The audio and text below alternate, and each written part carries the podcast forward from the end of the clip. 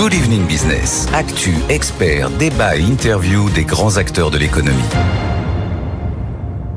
18h29, vous êtes sur euh, BFM Business dans Good Evening Business et cette question ce soir, va-t-on enfin pouvoir faire un crédit? C'est une des questions que vous, peut-être si vous êtes acheteur, vous vous posez. Euh, ces derniers mois, l'accès au crédit était réellement compliqué. On attendait de savoir si les choses allaient s'améliorer. Une chose est sûre, Marie-Cœur de Roy, la production de crédit immobilier s'effondre. C'est la Banque de France qui le confirme ce soir. Oui, la Banque de France, c'est juge paix. Alors, elle a toujours de trois mois de retard par rapport aux statistiques que voient les acteurs du secteur. Je pense aux courtiers notamment. Euh, mais la réalité, c'est qu'en tout cas, au dernier pointage de la Banque de France, donc sur le mois de juin, on est quand même en recul euh, de plus de 50% quand on regarde l'ensemble des crédits accordés. On est à 13 milliards d'euros. Si on regarde ce qui nous intéresse le plus, c'est-à-dire les crédits hors renégociation, on est quand même à 11 milliards d'euros. Euh, bon, on est quand même sur des niveaux qui sont extrêmement faibles, hein, qu'on n'avait pas connus depuis un paquet d'années. Euh, et la baisse est surtout très rapide. Et c'est ça qui est le plus intéressant. Quand on regarde pareil, hein, on est sur des mêmes, euh, mêmes ordres de grandeur quand on regarde les chiffres de crédit logement CSA sur la production de crédit. Et en parallèle, on voit que les taux continuent à augmenter parce que c'est ça la principale raison, c'est que les taux continuent à augmenter et à rogner le pouvoir d'achat immobilier euh, des Français. Je vous donne juste ce chiffre qui a été aussi publié aujourd'hui. On était au dernier pointage à 3, que je vous dise pas de bêtises, 3,60 61% euh, pour les crédits toutes durées confondues et même quasiment 3,9% euh, sur des euh, durées d'emprunt supérieures à 25 ans. Alors, on va venir dans le détail évidemment à ces chiffres, si vous le voulez bien, Marie, mais la question qu'on se pose tous, c'est comment on fait pour inverser la tendance, pour relancer la production de crédit. On va essayer d'analyser tout ça avec Bérangère Dubus qui est avec nous. Bonsoir. Bonsoir. Euh, vous êtes secrétaire général de l'Union des intermédiaires de crédit. Euh, c'est vrai qu'on a beaucoup dit hein, jusqu'à maintenant euh, que c'était les, banques qui ne, prêtaient plus. C'est toujours ça le, problème finalement? Alors oui, le problème, alors tout d'abord, je me réjouis que la Banque de France ait enfin des chiffres qui soient à peu près conformes à la réalité après trois années de, de déni total. Donc oui, effectivement, il y a une crise, il y a une crise du crédit que les courtiers annoncent depuis plus d'un an et demi maintenant. Marie le sait, hein, puisqu'on savait euh, qu'on allait y tomber entre le HCSF, le taux d'usure et puis la hausse des taux. Euh, ce qui est aujourd'hui d'assez embêtant, c'est qu'on parle de la hausse des taux, c'est vrai, mais le problème n'est pas tant la hausse des taux que le refus des banques de financer euh, les emprunteurs et notamment les classes populaires. Et on le voit très bien. le groupe BPCE, qui est un groupe Banque Populaire Caisse d'épargne, qui est ancré dans les territoires et qui a continué à soutenir des projets qui s'est engagé auprès vraiment de ses acquéreurs, des clients, euh, à des résultats qui sont euh, malgré tout assez décevants. Là où la Société Générale, qui a arrêté de prêter il y a plus d'un an, a des résultats excellents. Donc on peut quand même se dire aujourd'hui qu'il y a une prime à la banque qui aggrave la crise et que les banques qui continuent à jouer le jeu sont pressurisées de toutes parts entre les taux qui augmentent, leurs marges qui diminuent, entre les contraintes du HCSF, et c'est très dur de devenir propriétaire actuellement. Bon, c'est toujours la faute des banques, donc. Oui, alors après, moi, quand même, je mettrai un tout petit bémol. Et Bérangère sait que j'étais à fond sur le combat et pour dire qu'effectivement, euh, la Banque de France a quand même mis énormément de temps à réagir et notamment sur le taux d'usure et ça, c'est un drame.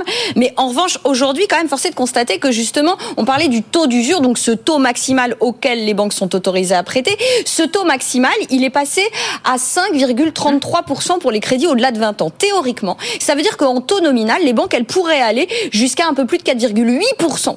Euh, or, aujourd'hui, aujourd'hui, on le voit avec les chiffres de crédit logement CSA, mais même auprès des courtiers.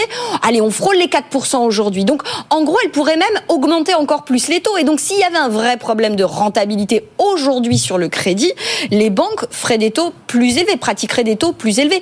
Or, le problème, visiblement, il n'est pas là. Il est presque, selon moi, moins sur le crédit que sur le marché de l'immobilier et des prix de l'immobilier. Donc, il est où le problème, Bergère Dubus? Parce qu'effectivement, euh, les, banques, en théorie, pourraient euh, prêter à, à, plus de 4,5%. Euh, elles ont le droit de le faire, c'est autorisé, elles ne le font pas, on vient de le dire.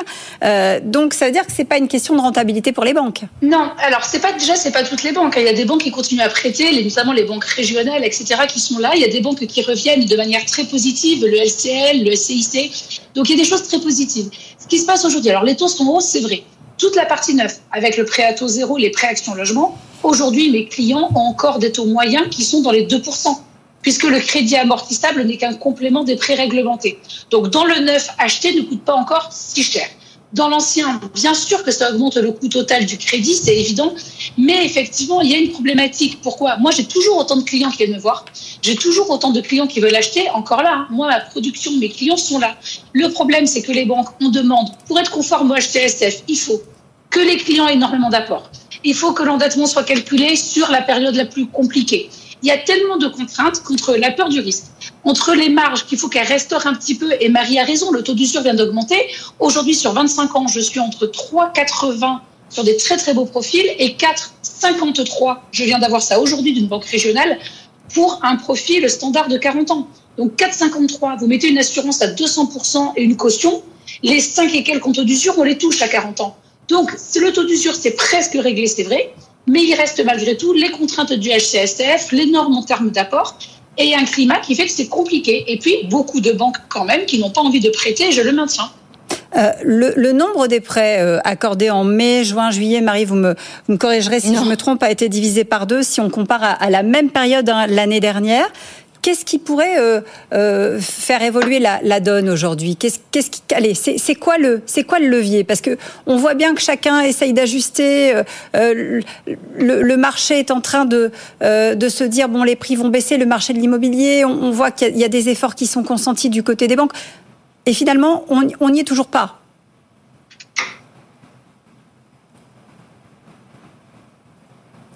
Bérangère, est-ce que vous êtes avec nous? Ah pardon, oui, pardon, j'aurais vous parler à Marie. Moi, je trouve que ça va. Alors, je trouve, je suis plutôt positive. Je trouve que les banques reviennent, comme elles ont la marge avec le taux d'usure.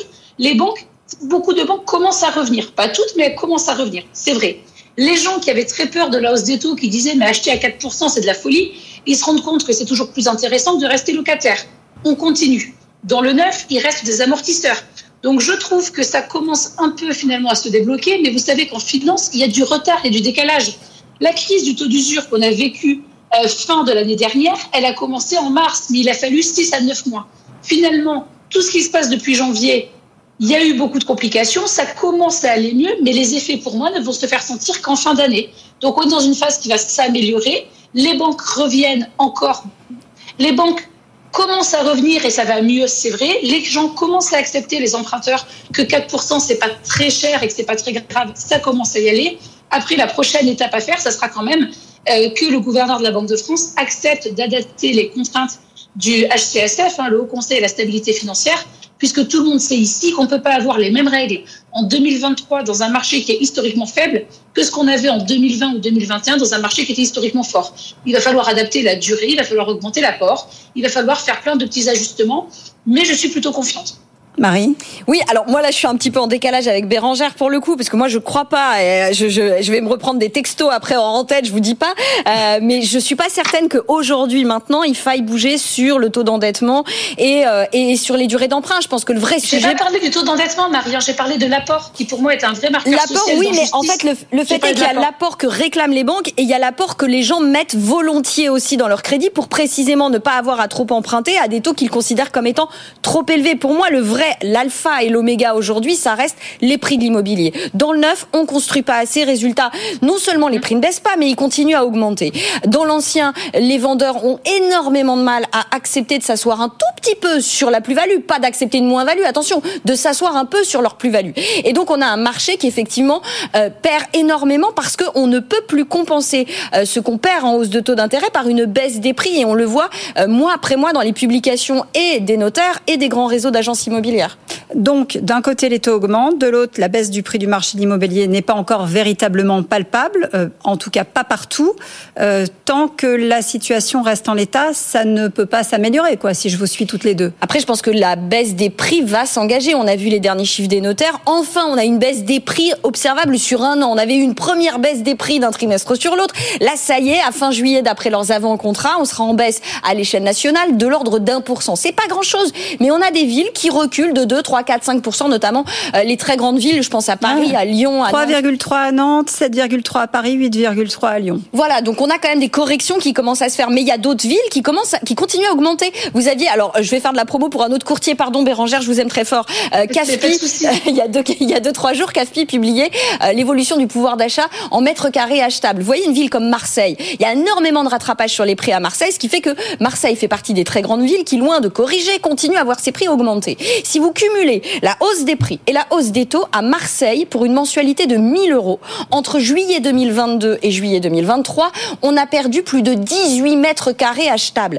Faut mesurer ce qu'on a perdu quand même. On sort d'une crise sanitaire considérable qui nous a tous donné envie de plus d'espace. Et là, qu'est-ce qu'on est en train de faire? De réduire, de réduire, de réduire. Donc il y a beaucoup de gens aussi qui veulent tout simplement pas emprunter pour perdre en espace. Donc je comprends qu'il faille pas rester locataire. Je suis la première très triste de rester locataire. Mais à un moment donné, il faut savoir à quel prix on devient propriétaire aujourd'hui. Bergère Alors après, juste Marie, sur la, sur la baisse des prix, je vous suis. On est toujours d'accord au final sur la base. Il faut quand même savoir que Paris et les grandes villes ne sont pas la province. Moi, je suis une petite provinciale. Donc j'ai une vision aussi qui est différente. Si on veut aller plus loin, mais ça prendrait un débat de 4 heures. Aujourd'hui, on a une volonté politique de plus construire de maisons individuelles. Vous êtes d'accord? Ouais. Ce qui veut dire qu'avec la zéro artificialisation des sols, ça veut dire qu'il n'y a plus désormais de grands lotissements qui vont se faire en périphérie. Ça veut dire qu'il n'y a plus de maisons. Donc ça veut dire que les maisons existantes ne font que prendre de la valeur. Ça veut dire que les promoteurs ne vont plus pouvoir faire d'immenses actes en récupérant des terres et faire des immeubles. Ils vont devoir racheter des maisons déjà bâties pour construire. Et comme le foncier devient rare, le foncier va devenir cher.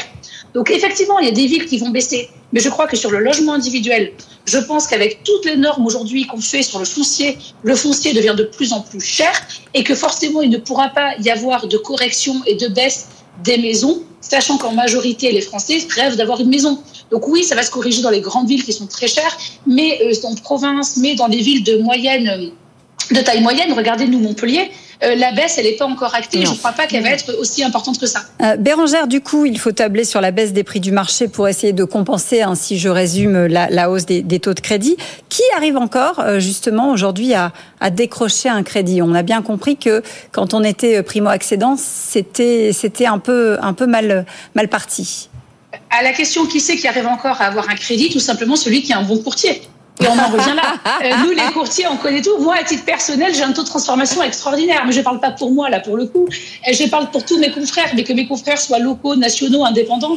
Aujourd'hui, nous, on maîtrise tout. Tout, tout est question de négociation, quoi. C'est pas de la négociation. Aujourd'hui, avec les normes HPSF qui sont très mathématiques, endettement, tant de pourcentage, apport, tant de pourcentage, reste à vivre tant, on est dans du mathématique. Donc, il faut l'œil d'un expert qui est capable de prendre un dossier, et de les faire rentrer dans les cases. Et c'est ce que j'explique tous les jours à mes clients. Je prends votre histoire de vie, je prends vos données brutes, mes clients me racontent une histoire, et derrière, je la fais rentrer dans la grille de lecture bancaire.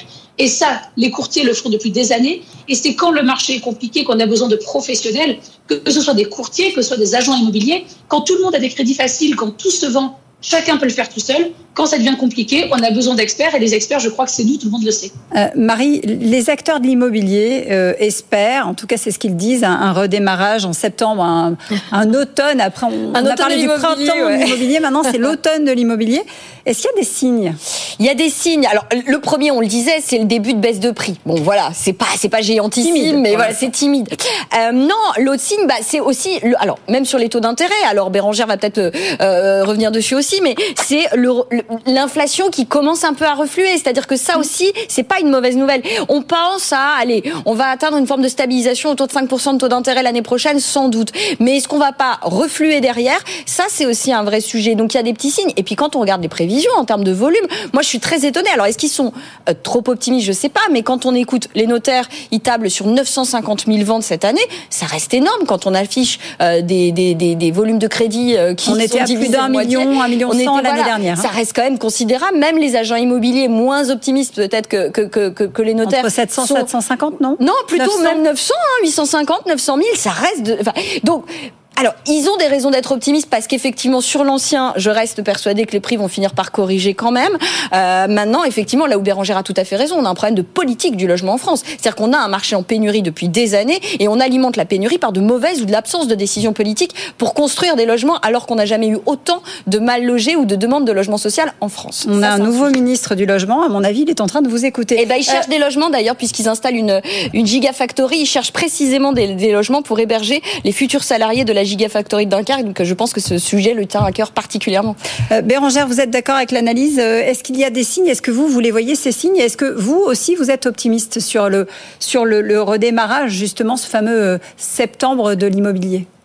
Alors moi, de toute façon, je suis toujours optimiste parce que quand on voit, nous les courtiers, ce qu'on a vécu depuis 4 ans, je ne serais pas optimiste, je crois que je ne serais plus là. Donc oui, je suis optimiste et je suis optimiste pour deux raisons. Parce que je crois profondément que quand c'est le marché est compliqué, qu'on a besoin de professionnels, et j'ai confiance notamment euh, dans mes confrères agents immobiliers, et je leur adresse vraiment un message de soutien qui souffrent, hein. les agents immobiliers, les constructeurs de maisons individuelles, les aménageurs, les lotisseurs, c'est compliqué, mais j'ai vraiment confiance en eux.